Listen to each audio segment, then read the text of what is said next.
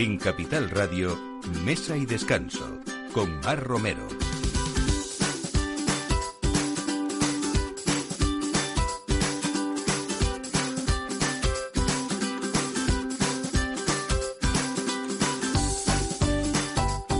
Buenos días. Muchas veces la expresión de la cocina es consecuencia de las vivencias de la niñez de quien la practica. Este es el caso de uno de los mejores cocineros que ha dado la tierra castellano-manchega.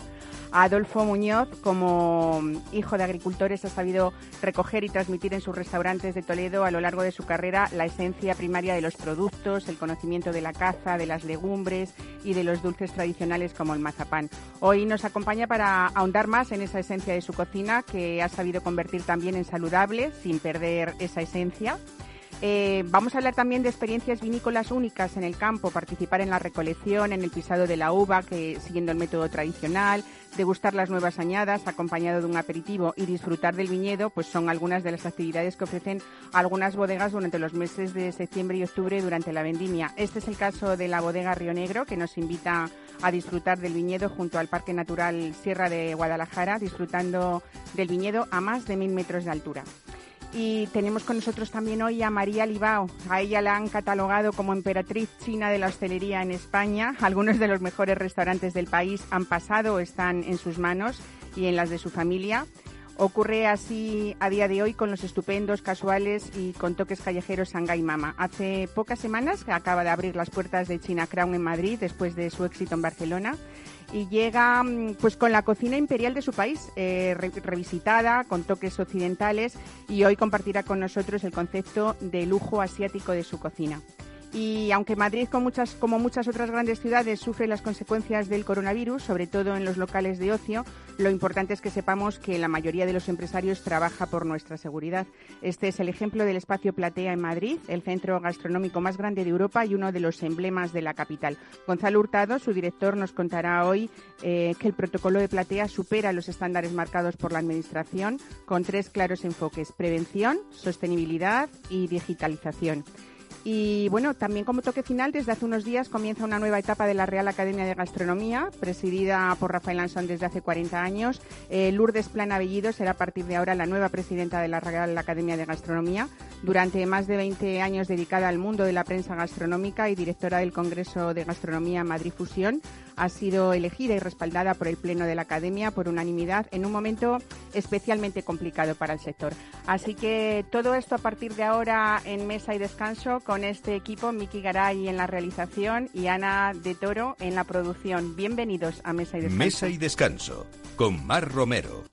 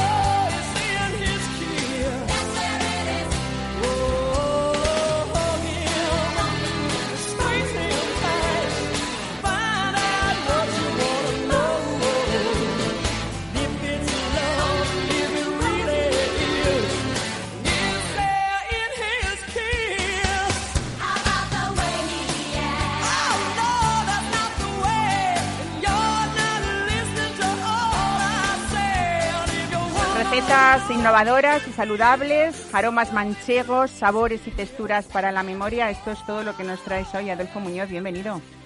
Pues, y bien hallado. Y bien hallado. bueno, tenemos que hablar... Eh, Romero. Pues eh, sobre todo eso, de, cercanía. Eh, decía yo que, que, tu cocina es consecuencia de esa vivencia de la niñez, porque tú nunca has negado, y además a mucha honra, que eres hijo de agricultores, y quizá eso te ha llevado pues a ese conocimiento que tienes del producto manchego también, ¿no? Lo viví, lo viví de pequeño, lo viví, y entonces esos aromas, esos aromas, pues la verdad es que no los he perdido, gracias a Dios. Por eso no tengo COVID, gracias a Dios en estos momentos, tomando madera. Por los aromas. Porque los aromas. ah, porque sabes que no has perdido aromas. Los capto todos y, demás, y entonces, bueno, pues eh, sí, eso es así. Pero fíjate que me ha llevado a la conclusión de que la trazabilidad del producto debe ser desde esa huerta, desde ese mar, desde ese, ese monte, hasta cuando mm, resulta que estamos hablando de llegarle al, a la persona, al profesional, al cocinero, y hacer ese plato interesante para los cinco sentidos. Pero yo he ahondado más en eso.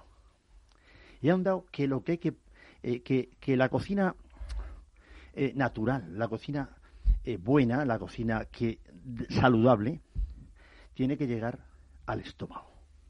Es decir, la trazabilidad tiene que ir de la huerta hasta el estómago no solo tiene que saber bien estar eh, inmersa en, esos aromas, en esos, en esas cosas que te, que te, que te integran, sino que también, te, siente también bien, te siente bien. Y entonces a las vísceras, como el hígado, como el, como el riñón y demás. Entonces, porque fíjate, la conclusión, ¿cómo me llegó? Cuando le dice el Quijote a Sancho. El, la oficina del cuerpo humano está en el, estómago. Y eso es una de las cosas que realmente pues hay que tratar también. Es decir, cuando decimos cocina saludable, muchas veces tenemos que pensar en que, en que qué pasos hemos dado para que esa cocina, ese producto, llegue y nos siente bien, hagamos una, una eh, pues eh, se alarga esa, eh, esa, esa degustación en el estómago, ese, ese, ese ese tiempo que de alguna manera muchas veces pues eh, eh, ignoramos y que muchas veces decimos oye me duele me arde el estómago me duele el estómago hemos comido muy pero me arde el estómago un poco y esto cuento una anécdota de un cardenal que me dijo Adolfo cuando yo voy a comer voy a su casa. Cuando me invitan digo su casa pero hay veces que me llevan a otro sitio. Porque cuando voy a su casa puedo trabajar por las tardes y cuando iba a otras casas, no. Y le dije, mm, no voy a decir el nombre, eh, señor cardenal, eh, la cocina saludable hace eso.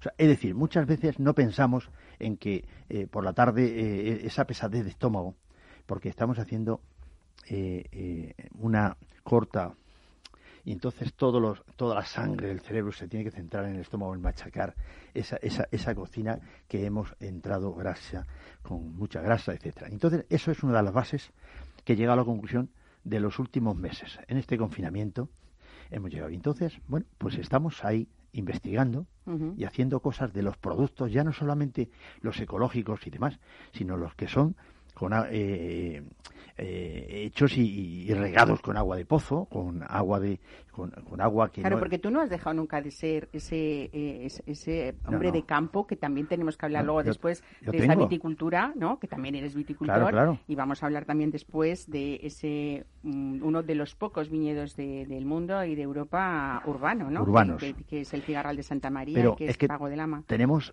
por lo menos 14 o 15 huertos pequeños con plantas aromáticas. Tenemos un invernadero que estamos sacando, pues lógicamente cosas, estas son naturales, eh, con, lleno de hierbas. y, a mis hortelanos los tengo unos en, en, cuerva, otros los tengo en camuñas y les digo, oye, no arranquéis la hierba. La hierba atrae también a los insectos y demás, y entonces dejan las plantas que necesitamos para nosotros. Utilizamos esa patata, ese bulbo, o sea, esa serie de cosas, que eso es muy importante. El kilómetro cero que es, hablan muchos, ese es el kilómetro cero. El kilómetro cero puede estar en el kilómetro 100 o en el kilómetro 20. Lo importante es que lo cojas hoy y en dos días esté gastado ese producto. Fíjate que hablamos de ese producto de la tierra, de, de ese producto castellano-manchego, sin embargo el mar ha tenido también una importante influencia siempre en tu personalidad, porque en tu cocina, los orígenes del restaurante Adolfo, eh, una de las grandes elaboraciones de la que se hablaba siempre era del besugo asado a la parrilla. ¿Continúas con él o no? Bueno, le hacemos de otra manera, pero realmente, eh, fíjate que se llamó asador Adolfo, concretamente porque era el besugo de Orio, de San Sebastián, que yo estuve allí aprendiendo un poco, eh, a hacerle y lo hacíamos pues como se hace todavía, con el ajo aceite, eh, la guindilla eh, caliente y se echaba por encima del... Ahora lo hacemos en, aceite frío, no aceite caliente, pero realmente hacemos ya mm, mm, lo hacemos de otra manera, pero pero no hemos perdido los orígenes. Y entonces cuando llegaba la gente allí decía, oye, quiero un cordero. No, no, no tenemos este es un asador de besugo, pero hombre, en Toledo un asador de besugo.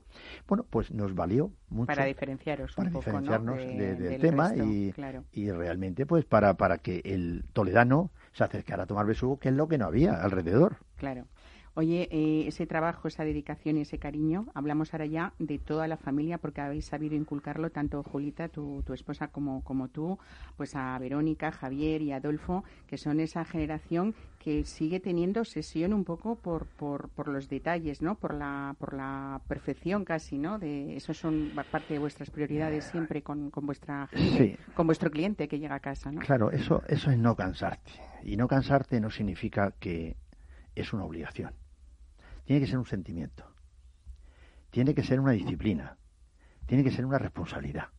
Y ahí es donde estamos. Es decir, yo creo que cuando llega ese cliente, ese cliente, eh, cuanto más eh, le, le, le das las gracias de que ha venido a tu casa, porque ha pensado y ha venido a tu casa.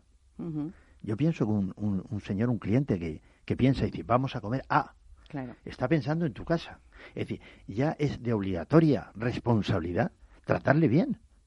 Oye, yo creo que además, eh, aparte de esa ciudad imperial preciosa, eh, creo que has sabido conjugar muy bien toda la actualidad y os habéis puesto cada día eh, siempre pues con toda la vanguardia posible, con todas las comodidades posibles, manteniendo un restaurante del siglo IX precioso, ¿no? Una casa mudéjar justo al lado de, la Catedral de, de, Santa María y, por ejemplo, esa bodega que es esa casa judía de los siglos eh, 9 y 11, fíjate tú, ¿no?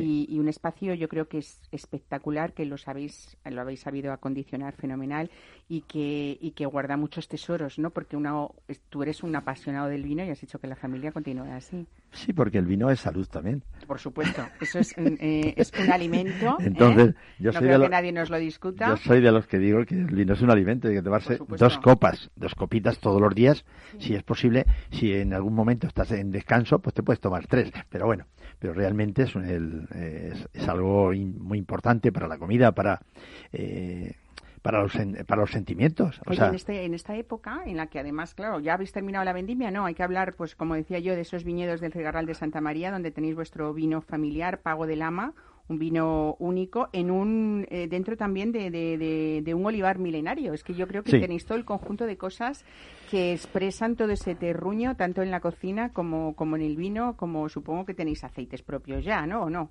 ¿O los mm, comercializaréis? Bueno, comercializamos, tenemos el, aceite, es, es un poco, ya no son de nuestras olivas, pero son eh, de, de, parcelas escogidas un poco por nosotros y eh, con el aceite este que gastamos, el Valderrama, y que realmente es un, es un excelente aceite.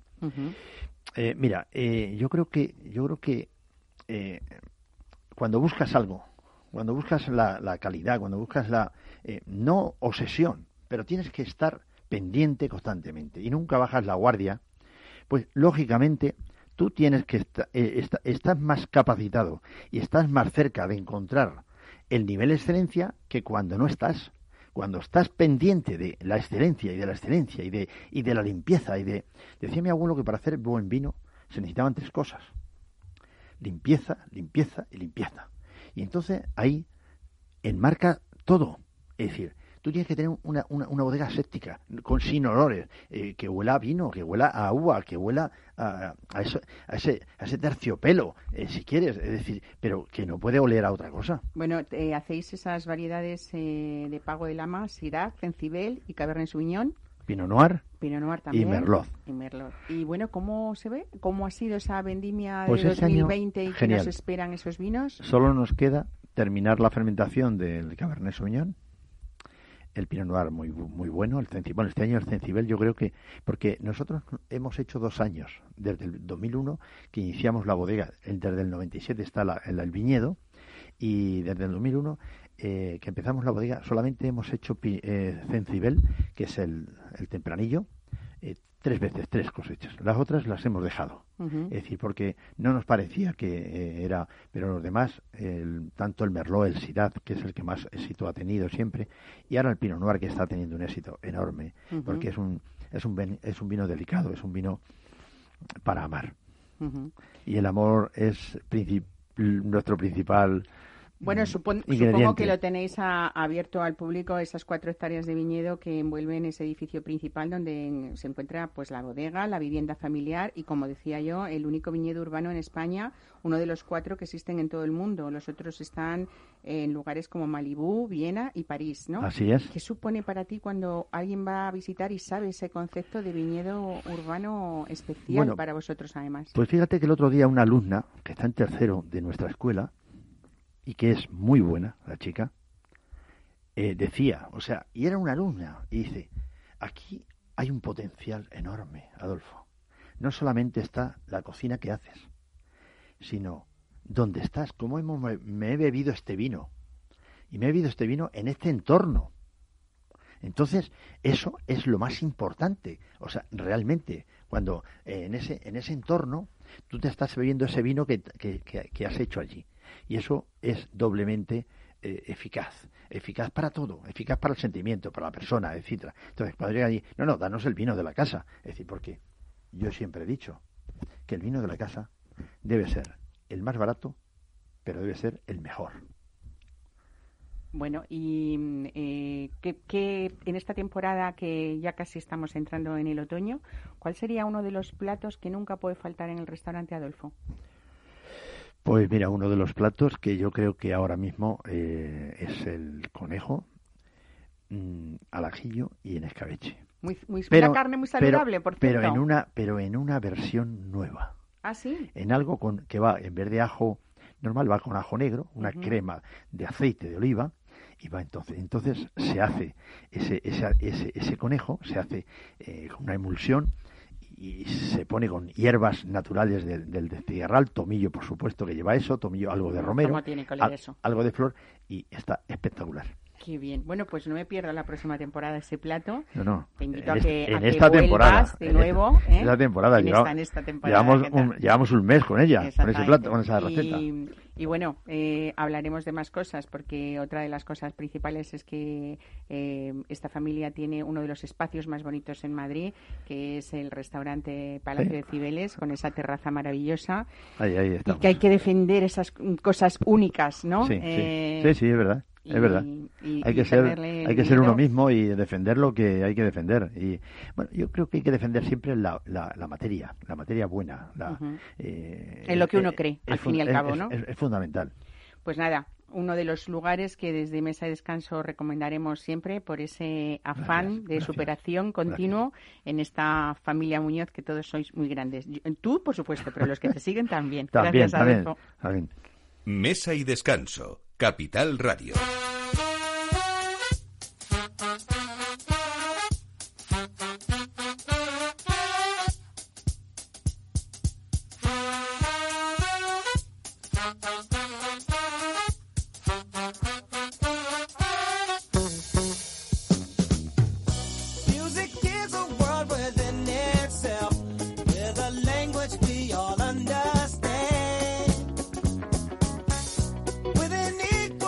Acaba de abrir sus puertas China Crown y ha subido ipso facto al primer puesto en cuanto a restaurantes chinos eh, de nivel en la capital. Dicen que es a día de hoy el más elegante, cuidado y tradicional. Y eso es mucha responsabilidad de María Libao. María, bienvenida. Buenos días.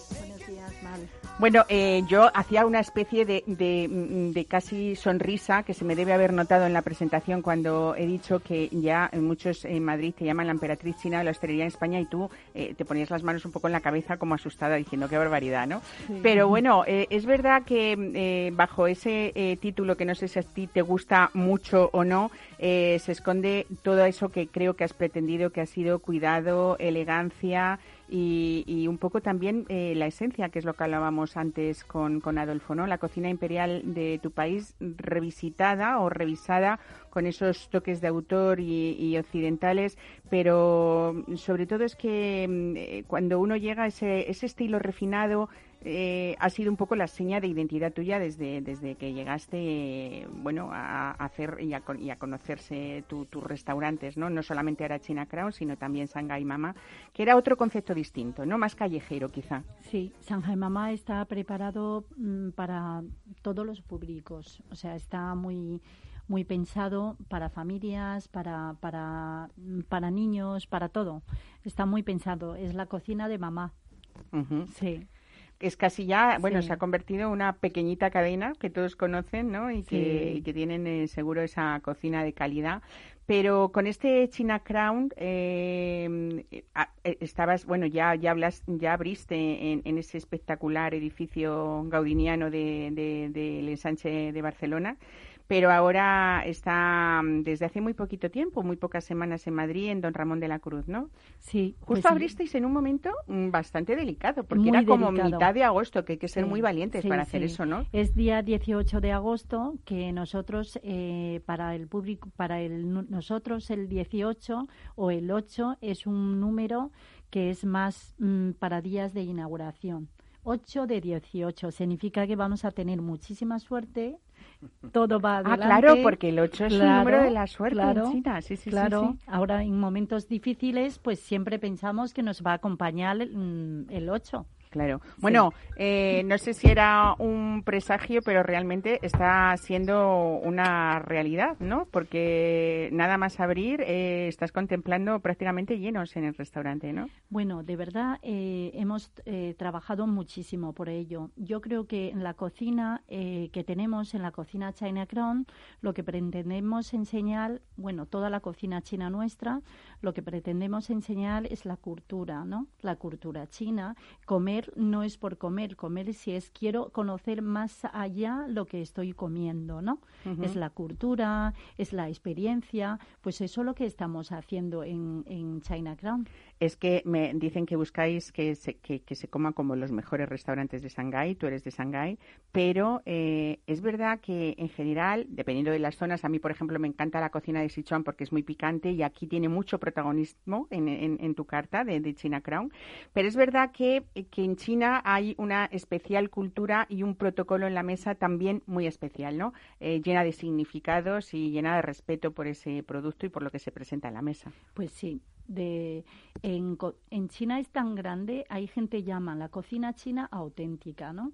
Pues yo creo que la autenticidad, au- autenti- eh, autenticidad eh, existe, pero como la China es tan grande que tenemos tanto ciudades, hay que representar en, en... Yo creo que lo que hemos hecho es escoger lo mejor de las cada provincias para interpretar en nuestra carta. Claro. Sí. Fundamentalmente, como decía, de Sichuan y también de la provincia de Cantón, pero mm, esa influencia en los fogones vuestros de los emperadores en Pekín, eh, sumergir a ese comensal en elementos, recetas y, ritu- y rituales que son poco conocidos, yo creo que, que es algo también muy importante para el que vaya a visitaros, ¿no? Porque se lleva ya, bueno, pues otro conocimiento y otro concepto de la que se ha tenido de la cocina china habitualmente en años pasados o en épocas anteriores, ¿no? Sí, Eh, pues ahora la cocina lo lleva mi hermano Felipe, Felipe Bau, que es un chico joven de 28 años, pues quiere comer el mundo, ¿no? Como todos los nuevos cocineros. Pues eh, él lo que ha hecho es ocho años eh, sumergido en el mercado chino, bueno, digamos, en mercado chino, en cocina china, para aprender desde si fuera que no sabe nada. O sea, ha cogido todo el, ese raíz de la cocina china y bueno, claro, ahora venimos con la cocina imperial, pues como lo que, ha lo que has dicho, vamos con un protocolo como más como ritual, más como presentar, como mm, tratar un producto diferente, sí. Bueno, es una carta bastante extensa, pero muy bien ordenada, ¿no? Eh, Dicen que llama mucho la atención que en China Crown haya eh, en varias mesas mucha presencia de chinos y eso quiere decir que es buena señal porque se come muy bien, ¿no? Mm, Bueno, de verdad se come muy bien en mis restaurantes. Sí. Desde luego. Bueno, eh, es, eh, Felipe ha hecho una, una cocina prácticamente en una carta dividida en ocho apartados con especialidades diferentes. Eh, es verdad que también hay un equipo acompañando ahí. Vamos a nombrar a José Manuel Ruiz, ¿no? Que, Sí, que es un equipo de sala que, Sí. que merece la pena porque Sí. es, es una persona que acoge y que, que pone mucho cariño en, en- aparte de la, de la profesionalidad que tiene, ¿no? Pero hay platos con los que incluso mm, yo creo, eh, la vez que he estado en China Crown, eh, que yo me, me he reconciliado incluso con algunos productos. Fíjate lo que te digo. O sea, vuestro tofu, por ejemplo, eh, es, es algo que a quien no le guste, yo recomiendo que vaya a ver a, a- a probar ese queso de, de- de soja. Eh, que está aquí ligero, rebozado, con una salsa de su propio fermento. Y yo, desde luego, ese concepto que tenía de la textura del tofu se me ha ido del todo y ahora ya mm, me he enamorado de él, por Claro. ejemplo. Solo ya con que alguien consiga, ¿no? O de alguien Sí. que consigas que solo un plato cambie un poco el concepto de, de la visión de, Sí. de- de esa algunos materia. productos De de, esa esa materia, materia. es importantísimo, ¿no? Yo creo que eso sí que eh, lo estáis con- consiguiendo. Bueno, eh, hay muchísimas cosas que, que yo nombraría, ¿no? Pero esa ensalada, por ejemplo, de, de medusa macerada en salsa de soja, qué cosa más rica, ¿no? Y, y- y luego vuelves un poco a esa tradición china y a ese servicio en la mesa, como es el pato laqueado, ¿no? Verlo Sí. terminar en la mesa es otro, yo creo, de los, Sí. de los valores añadidos de una casa, ¿no? Y la recuperación de la receta del membrillo de Couchi.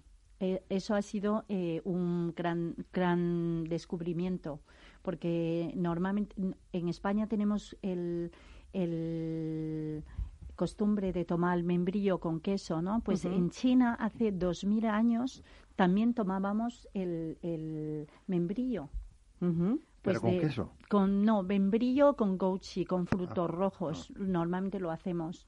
Mm, Lo tomábamos con, con pasta, con el pato, con carne. O sea, mm, yo creo que España y China siempre tienen algo que ver. Desde Sí, luego. desde bueno, luego. eh, mm, no vamos a desvelar muchas cosas para dejar ahí Sí. una especie de intriga, pero es verdad que has conseguido, yo creo, una imagen de ese lujo asiático, además de por la cocina, un poco, mm, pues cómo está esa decoración súper bonita de mesas vestidas de blanco, eh, ese aire relajado y sobre todo, bueno, pues todo lo que son eh, tapicerías, eh, colores, en fin, yo creo que es un sitio bastante espectacular donde después uno se sienta y realmente al final lo que es- está tan a gusto que lo que se, en lo que se concentra es en, en- en la cocina, ¿no? Eh, no sé, yo, por ejemplo, mm, hacía mucho tiempo que no me tomaba una torrija de estas que emocionan. La de Adolfo Muñoz me emociona también, ¿eh? Pero es verdad que esos sabores eh, son como muy auténticos chinos, pero a la vez es esa mezcla de la que tú comentabas de, de España-China. Lo habéis sabido Sí. conseguir muy bien y adaptar a los gustos, unión, ¿no? Esa sí, unión. sí. Eso. Bueno, y luego las- la, la, la presentación de todo, ¿no? De, de Sí. todos los platos también, un poco, eh, pues no sé. Hay un plato que aparece como en una cajita. Cuéntanos eso, porque hay una mucha tradición de, de las bodas chinas en Ah, ese plato. Pues el- mm, es como un eh, trufita de arroz eh, en la caja de novia. Eh, cuando se casa una hija, el padre, los padres siempre regalan una caja roja para que guarden sus joyas en dentro. Pues nosotros lo que hemos hecho, las bolitas de trufa de arroz en la cajita roja de novias. Qué bonito. Sí. Bueno, eh, no podemos eh, dejar de hacer una mención muy, muy, muy, muy especial a esa carta de vinos eh, que está llena de denominaciones de origen españolas, pero también las más selectas del mundo, con más de 100 referencias, etiquetas de renombre y, desde luego, auténticas joyas, por ejemplo, de Burdeos. Pero también has pensado un poco en todos los bolsillos, porque uno tiene la posibilidad de tomar muchos de esos vinos por copas, ¿no? Sí. que es una de, es otra de las cosas que un restaurante mm, es Debería como- tener. debería tener Debería siempre tener, y sí. que a veces fíjate tanto en los postres como en los vinos no esperamos o, o no, no le no le exigimos a un restaurante chino María Libao ha cambiado todos todos esos conceptos no has intentado cambiar Sí. todo eso bueno eh, no sé ¿qué, qué, qué asesorarías porque hay un hay para para los que estén dudosos y tal a tiro fijo van con un menú de degustación no Eso. pero Em, también hay muchas recomendaciones que tú nos harías. Dinos dos o tres que uno no debe perderse en Chinatown. Bueno, no debería perder el, el un rollito muy sencillo de langostino, pero con castaña de agua. Ese crujiente, nada de aceite. Y ese dim sum hecho a mano. Con esos fondos de pescado que uno fondo de adivina, pescado, ¿eh? Porque qué sabores más Sí, auténticos y sí, más españoles a veces sí. detectas en esas técnicas chinas con esos sabores de la tradición española.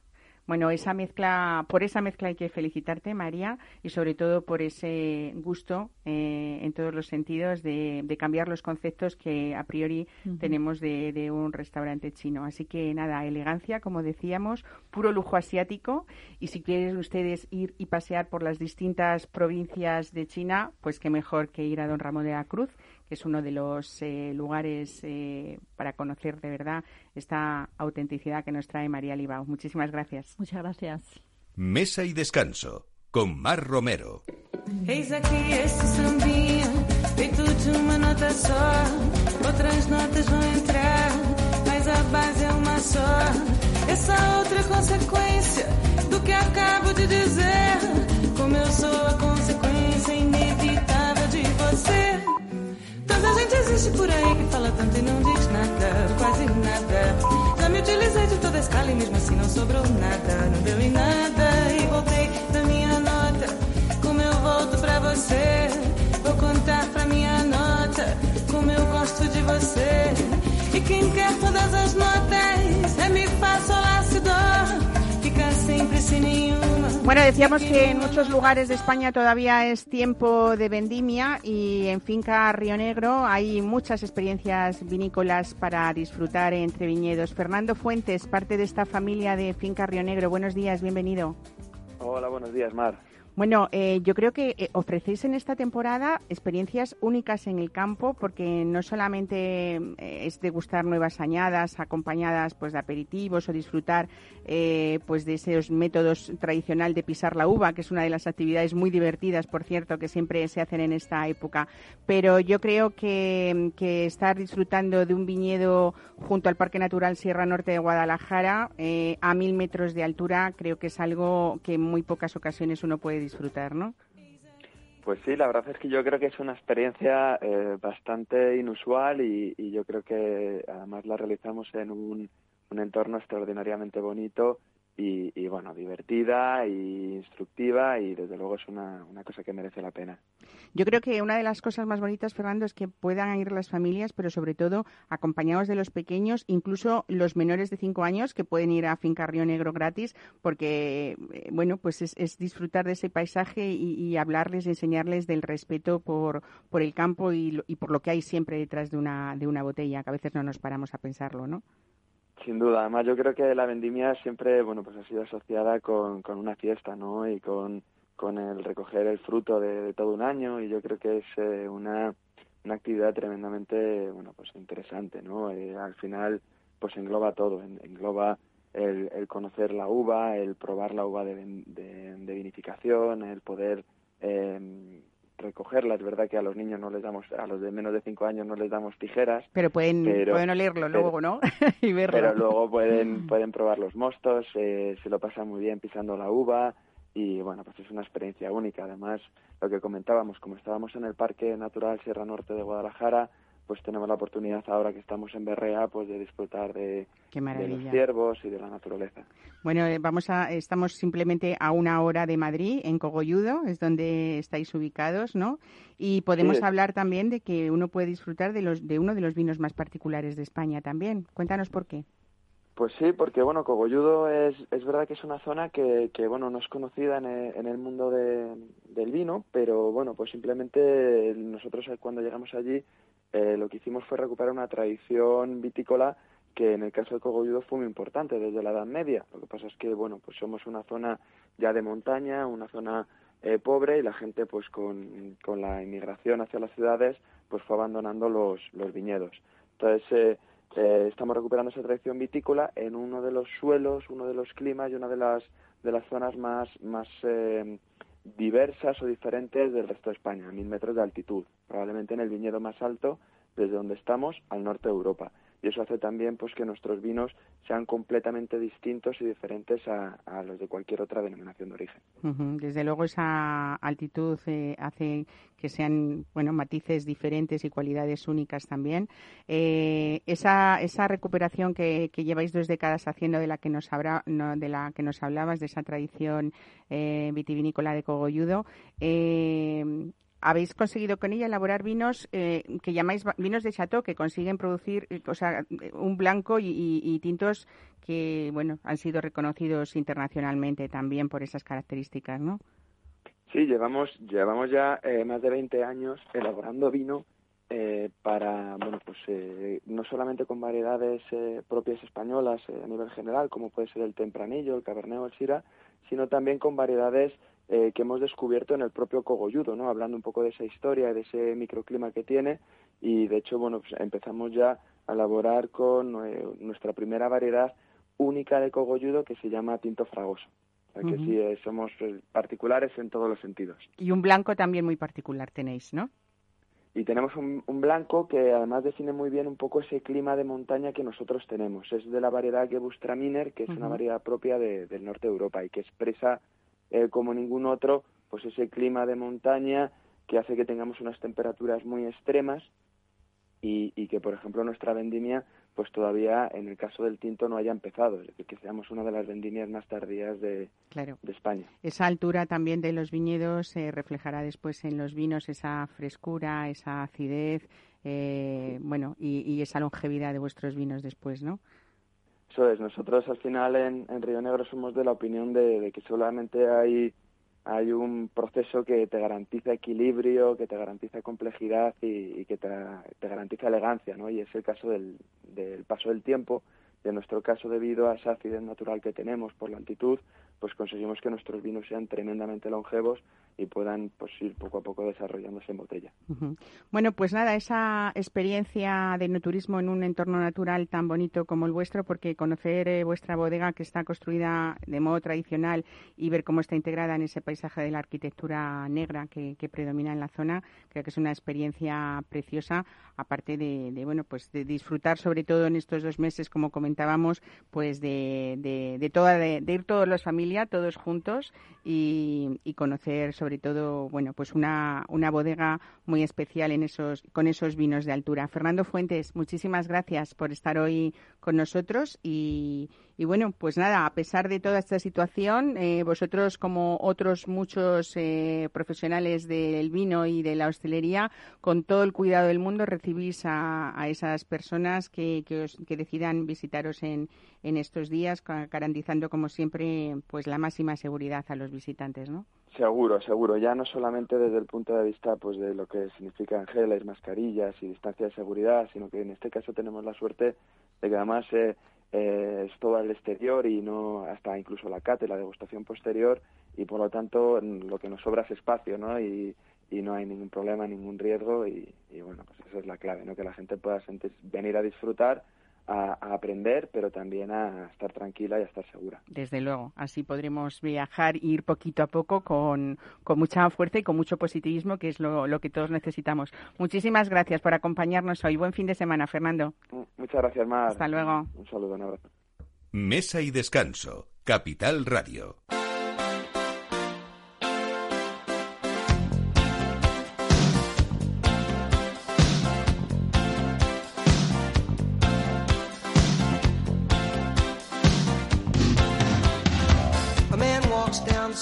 Says, Why am I soft in the middle now? Why am I soft in the middle? The rest of my life is so hard. I need a photo opportunity. I want a shot at redemption. Don't want to end up a cartoon in a cartoon graveyard. Bone digger, bone digger, dogs in the moonlight. Far away, my well-lit door. Mr. Beer Melly, Beer Melly, get these mutts away from me, you know. I don't find this stuff amusing anymore. Bueno, hablamos ahora de un espacio único de ocio gastronómico que es Platea y es, sigue siendo, como siempre, ese lugar especial al que uno quiere volver en diferentes situaciones. Gonzalo Hurtado, director de Platea, buenos días, Hola, bienvenido. buenos días. Bueno, uno puede irse a tomar el vermú el domingo, salir el sábado por la noche. Podemos huir un martes o un miércoles, como fui yo el otro día, con unos amigos a- después de, de trabajar. Y por supuesto, pues si uno va de, de compras por el barrio de Salamanca, siempre es una buena parada.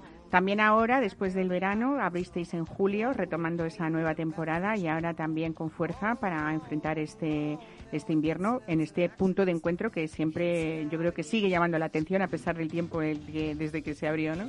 Sí, bueno, eh, abrimos en julio porque, bueno, porque pensamos que, que necesitamos eh, seguir con la actividad, estar abiertos. No es, es, cierto que no, obviamente, y todo el sector está muy tocado, pero bueno, eh, nosotros hemos tenido que adaptarnos un poco a, bueno, a las necesidades del cliente, al tráfico, pues lamentablemente que no es mucho de, de los clientes, pero bueno, hemos adaptado un poco parte de nuestro concepto. Queríamos seguir estando vivo en mente de, de, todos nuestros clientes. Y bueno, ahí estamos desde el 15 de julio. La verdad es que ha sido un verano difícil. Septiembre, bueno, empieza poquito a poco, pero es cierto que hay mucha prudencia por parte del cliente. Nosotros esto lo entendemos y además sabemos que lo más importante ahora mismo es entre todos como sociedad salir de, de esta situación.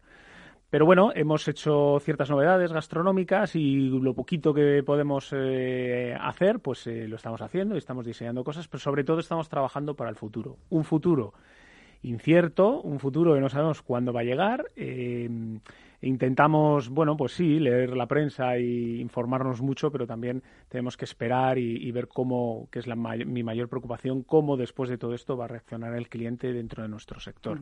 Y aquí es donde estamos construyendo muchísimos escenarios, ¿no? Y, y bueno, pues parte de estos escenarios pues pasan por intentar volver cuanto antes a la normalidad, pasa por tener un escenario B de que esto se alargue más en el tiempo. El 21 sabemos que va a ser muy difícil para todos como sociedad y yo creo que para el sector hostelero arrastramos ahora pues una preocupación y unas pérdidas de uno de los negocios, y hablo yo creo que la mayoría de los negocios, bueno, pues que tenemos que no solo reinventarnos, sino hacer frente a todas las deudas que estamos contrayendo y, bueno, pues que con creatividad, con equipo y con el talento que no se ha ido, que esta es la parte fundamental de todo esto, es decir, a la gente eh, nos ha parado el COVID, pero el talento está ahí, las ganas está ahí y, y, el ser humano es muy fuerte, ¿no? Entonces volveremos, volveremos muy muy fuertes y estamos estudiando pues pues todas las posibilidades. Vamos a después si, si os parece a continuar eh, contando este espacio de ocio y gastronomía cómo habéis lo habéis eh, acotado por decirlo de alguna manera para estos momentos en los que vivimos y también como precisamente hace unos días esa reivindicación no solamente del sector hostelero sino también de ese sector de, de ocio eh, cuáles son vuestras reivindicaciones y cómo, cómo veis el panorama de que que, estáis sufriendo. Precisamente con este panorama un poco complicado eh, es eh, este cambio de la Real Academia de Gastronomía que ha salido pues una noticia estupenda que es la, nueva presidenta después de 40 años de presidencia de Rafael Ansón en esta Real Academia de Gastronomía Española. Lourdes Planabellido es la nueva presidenta y vamos a hablar eh, con ella de cómo se enfrenta y cuáles van a ser los cambios de esta institución eh, tan conocida dentro de, de este sector y no queríamos dejar de hablar con ella puesto que ha sido esta semana ese nuevo nombramiento.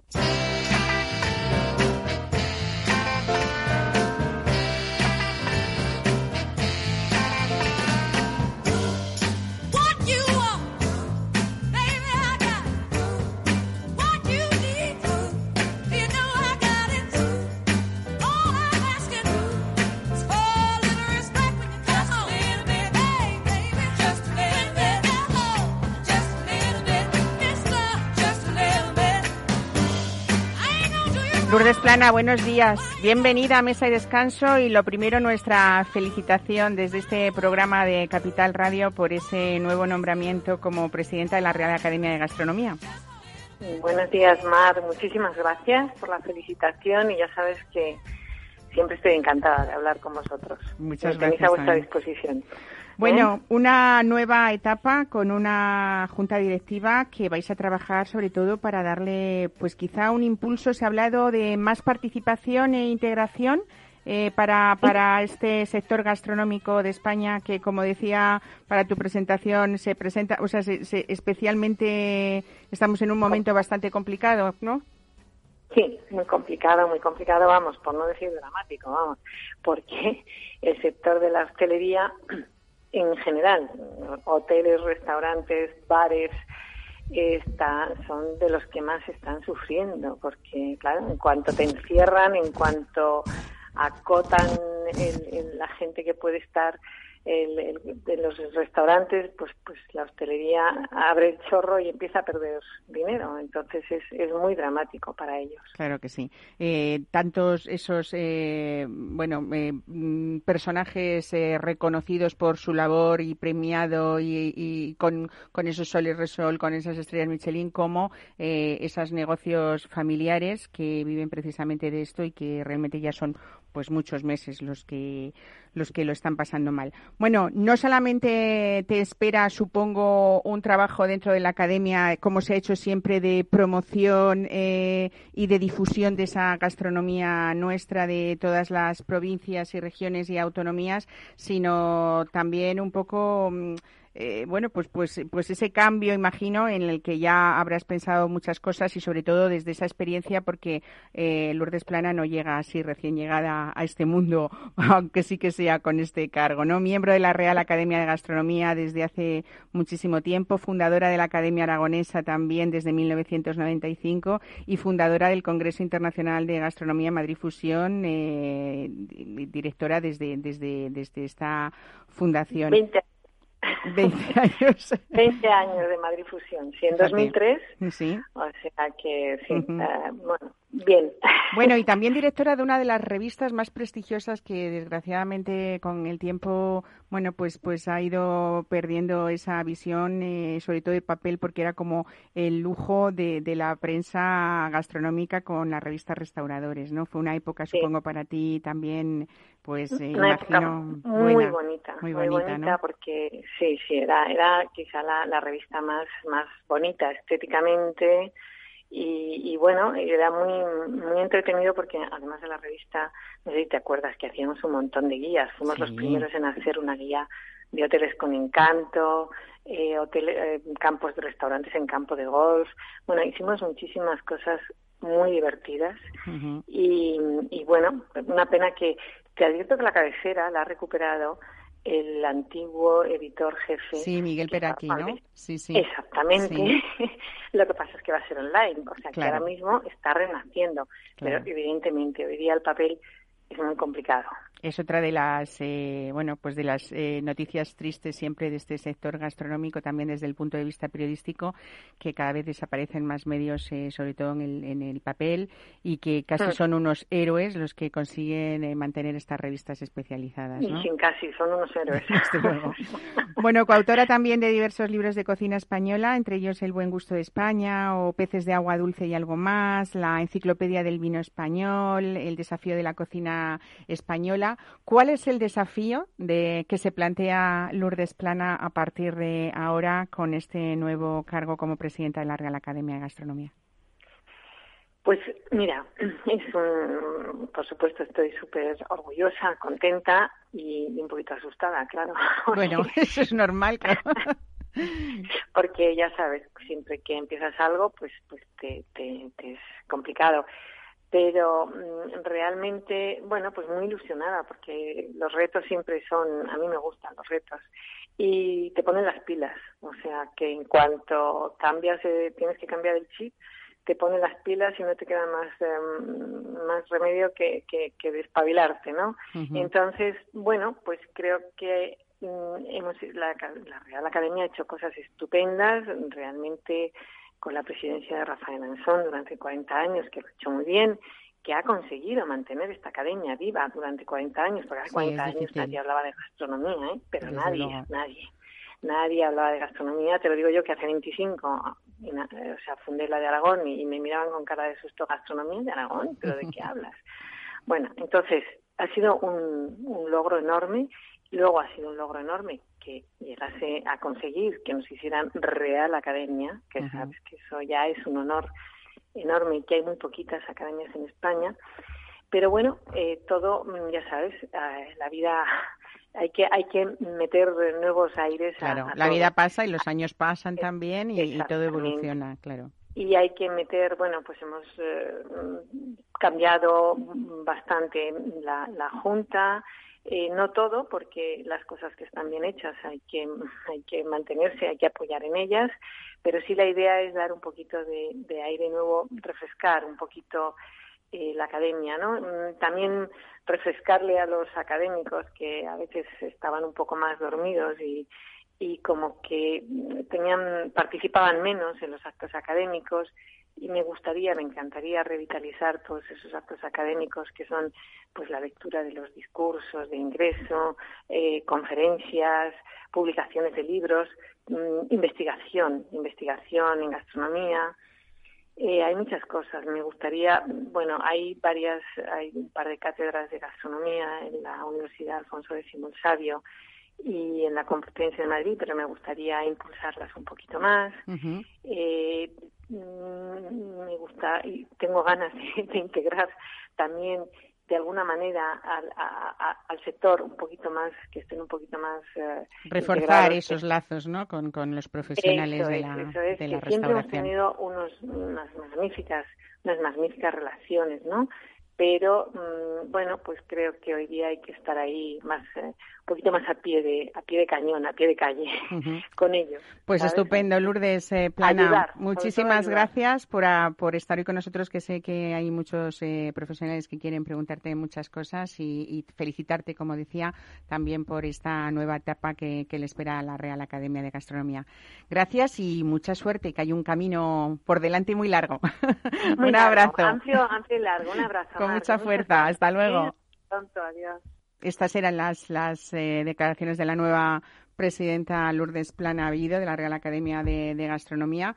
Eh, es verdad que, todo lo que sea, eh, Gonzalo Hurtado, reforzar lazos con este sector y luego, como decimos, insistimos en estos momentos, mm, habíamos dejado la conversación un poco en esas reivindicaciones que tenéis, no solamente desde el punto de vista de la hostelería, como restaurante que, que tiene dos restaurantes platea, eh, sino también como ese espacio de ocio que está sufriendo tanto o más, eh, sobre todo en esos horarios de, de noche eh, en este sector, ¿no? Con Sí. el tema del COVID. A ver, nosotros ent- entendemos que bueno, la situación es muy complicada, que te- entendemos también que los políticos pues tienen que legislar para todos los sectores, para todos los ciudadanos y, y esto es complicado, ¿no? Pero pero ha habido sectores que se han dejado, de que de- desde el primer momento, como ha sido el ocio nocturno, se han cerrado las puertas, no se ha dado posibilidad de, negociación alguna y, ahí les han dejado, ¿no? Eh, luego, la hostelería, por supuesto que, bueno, pues hay que respetar el, el metro y medio, respetar por lo- los aforos y, y yo creo que todos los hosteleros lo están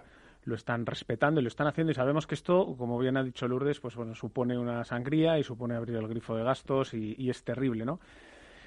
Pero no podemos estar con la incertidumbre constante. Esta misma semana se ha dicho y hoy, bueno, pues, pues nos comunicarán durante la semana que, que cuáles son las medidas para Madrid. Pero es muy difícil pensar en cómo gestionamos, bueno, pues todos los gestores, estas familias que, que, que tienen restaurantes desde hace 40 años, o el, el, el, el- el- el equipo, las personas que han decidido emprender una aventura gastronómica y empezaron en enero, ¿no? Y se han encontrado con todo esto. Eh, yo llevo veintitantos años dentro del sector y cada día aprendo muchas más cosas y tengo muchos miedos y, y me cuesta mucho entender la profesión porque es muy complicada, ¿no? Como para añadirle tanta incertidumbre. Entiendo que hay una incertidumbre al principio de, oye, lo que ha ocurrido y es a nivel mundial, ¿no? Pero bueno, ya llevamos muchos meses, no podemos estar pensando en, en diferentes... Yo tengo hasta siete escenarios en mi presupuesto para saber a lo que me enfrento, pero el problema es que para, para, para sacar todos los negocios adelante necesitas talento, necesitas a tu gente. Pero a tu gente les tienes que mandar a un ERTE o los tienes que mandar a un ETOP, pero no sabes cuándo los rescata, pues, pero tu gente no cobra, u otros sí cobran, no sabes lo que ocurre, todo está colapsado. Bueno, sí, pero eh, eh, hay que tomar soluciones, Y fíjate que desde el punto de vista de, de- de cuidado, de protección hacia el cliente, hacia el que os visita, en el caso de Plactea, vosotros desde el principio superasteis eh, y habéis superado todos los estándares marcados por, por la Administración eh, y además lo habéis enfocado desde no solamente eh, hacer la cura que decimos de la herida, sino que habéis hecho prevención, eh, esa sostenibilidad que quiero que me hables de ella, la digitalización, todo un poco, eh, bueno, pues, pues mm, eh, con, con la idea de, de que sea un sitio eh, seguro en el que uno siga, si va a, siga disfrutando, ¿no? Y que, y que que sin perder esa prudencia desde el punto de vista del consumidor, también perdamos un poco ese ataque de miedo que nos va a paralizar y va a ser un poco, pues, pues las consecuencias un poco que no queremos pensar en ellas, aunque muchos sabemos cuáles van a ser, ¿no? Es así. eh, Cuando, cuando iniciamos Platea en el 2014, eh, buscamos un concepto con una experiencia que ha ido cambiando, nos hemos ido adaptando. Ha llegado este bache. Esto es un bache que nos va a llevar pues, dos años o probablemente pues, salir de, de esta situación, porque, repito, tienes que arreglar todo tu problema económico y de concepto anterior. Pero desde el minuto uno hasta el final de nuestro concepto platea dependemos de nuestros clientes. Y nuestros clientes tienen que estar seguros en nuestro sitio. No nos ha costado mucho porque ya veníamos desde el 14 aplicando medidas para, para asegurar que cuando el cliente entra dentro de Platea, eh, bueno, pues está completamente seguro en todos los sentidos, ¿no? Lo hemos reforzado, eh, hemos invertido en ello y hacemos, bueno, pues que la bienvenida a nuestro cliente pase por una serie de protocolos que hasta llegar a la mesa no son invasivos, lo agradecen, la verdad es que la gente está muy contenta y se sienta mucho más tranquilo que al principio. Al principio preguntaban mucho qué es lo que va a pasar, cuando viene un cliente nuevo pregunta qué es lo que va a pasar, pero tiene un control con dos hostes que te informan absolutamente de todo lo que va a pasar. Y cuando llegas al final, pues toma de temperatura, lavado de manos, en las alfombrillas, etcétera. Cuando llegas a tu mesa, que es limpiada constantemente y tenemos unos eh, carteles que van indicando en todo momento que está limpio, que no está limpio y le hacemos esperar, le acomodamos en la mesa y a partir de aquí digitalización, código QR y vamos al móvil. Quien no se apañe muy bien con el móvil, lo ayudamos y, no, y no tiene ningún problema. A partir de aquí, olvídate todos los problemas ya porque ya estás en un sitio muy seguro disfruta, pasado bien y cualquier historia, oye, nos la comentas y nosotros intentamos resolverlo. Todo esto sin ser rentables, pero no nos preocupa ahora mismo, no vamos a ser rentables. Lo que queremos es seguir con nuestro cliente. Ya saldremos de este bache como podamos o no. Oye, pues, pues ¿qué, qué le vamos a hacer? ¿no? Porque contra este tipo de tsunamis eh, se sufre mucho porque cuando construyes las cosas y te viene una cosa así, que yo creo que es nuevo para todos, absolutamente, y para nuestra generación además ha sido como un palo de... me han parado toda actividad. Eh, bueno, pues eh, tendremos que aprender de ello, ¿no? Y entonces tiene una parte interesante de cómo aprender y saldremos reforzados. Repito, que la seguridad es ante todo, ante, sobre todo ante nuestra cuenta de explotación, y ya veremos. La vida no es solamente las cuentas de explotaciones. Entonces hay que trabajar en otras, en otras áreas. En ese espacio de ocio y gastronomía que es Platía, que son 6.000 metros cuadrados, comentaba antes que habéis tenido que acotar quizá esos espacios. El foso ahora mismo no, no, no está habilitado. Eh, el escenario sí, ¿eh, ¿no? Eh, Seguimos con actuaciones, como bueno, pues las actuaciones, por supuesto, pues siempre han sido bandas de música, DJ o danzas aéreas, ahí mantenemos el protocolo que ya veníamos con seguridad desde, desde, desde el 2014 y esto pues, pues no ha sido ninguna dificultad. La dificultad reside en cuando ves tu local que tiene cuatro plantas, que recibía una media de 6.000 clientes visitas un sábado, cuando lo ves con, pues bajo mínimo, son 300, 400 personas a lo largo de todo el día y que por supuesto tienes que aplicar un protocolo de metro y medio de distancia. Aparte de eso, por supuesto, y siempre lo haremos y lo tiene que hacer todo hostelero, respetar las vías de evacuación, respetar todo el tema de humos, absolutamente todo, ¿no? Pero todo eso en su conjunto más la incertidumbre, más el miedo en la sociedad, hace, por supuesto, que nos cuestionemos ir al sector a consumir. Y esto es así, pero también pasa en el sector retail y cuesta mucho ir a una, a una tienda, ¿no? Y entrar en un establecimiento, bueno, pues ahora eh, somos mucho más exigentes o entrar en un medio de transporte queremos ya que todo esté bien. Es curioso porque además ahora yo creo que estamos aprendiendo de cómo es posible que antes hiciésemos esto, ¿no? O sea, cómo es posible que entrases en un aseo de X establecimientos y estuviese tan sucio, ¿no? creo que esto nos ha enseñado a tener que ser mejores personas y, en nuestro sector mejores hosteleros. No se puede admitir cosas que se estaban haciendo mal antes. Pero bueno, insisto que creo que hay una gran preocupación ahora mismo de, en todas las familias de manera individual. Los inversores eh, tienen problemas con sus inversiones, eh, los empleados tienen un problema laboral, todos tenemos un problema y todos juntos tenemos que salir. Entonces habrá cosas que vayan muy bien y otras cosas que hay que ayudar. Yo creo que la administración tiene que ayudar, pero ya no solo en términos económicos. ¿eh? Tendrá que ayudar para formar, ayudar para aconsejar, tendrá que haber un gabinete de crisis para ayudar de expertos hosteleros, porque hay gente que se ha lanzado a la aventura sin tener ni idea y, que, y que me parece muy bien, porque muchos triunfan, otros no, pero la vida se trata de esto.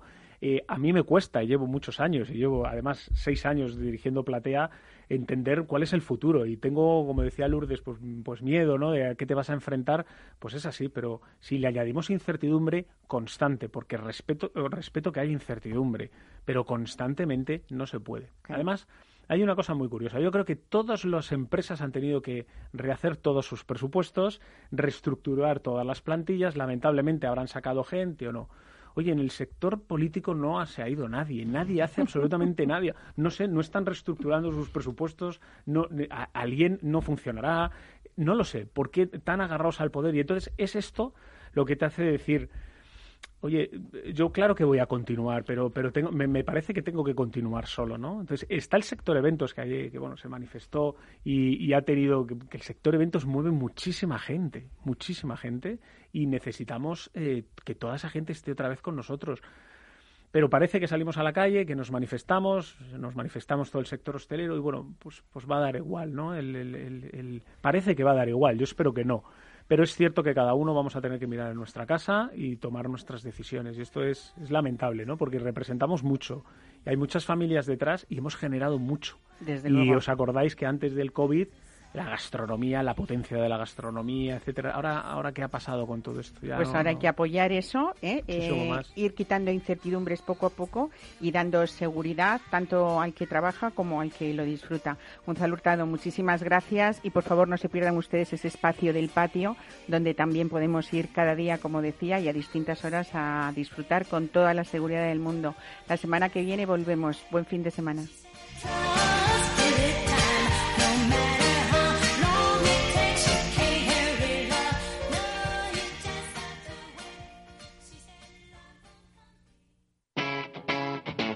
Capital Radio.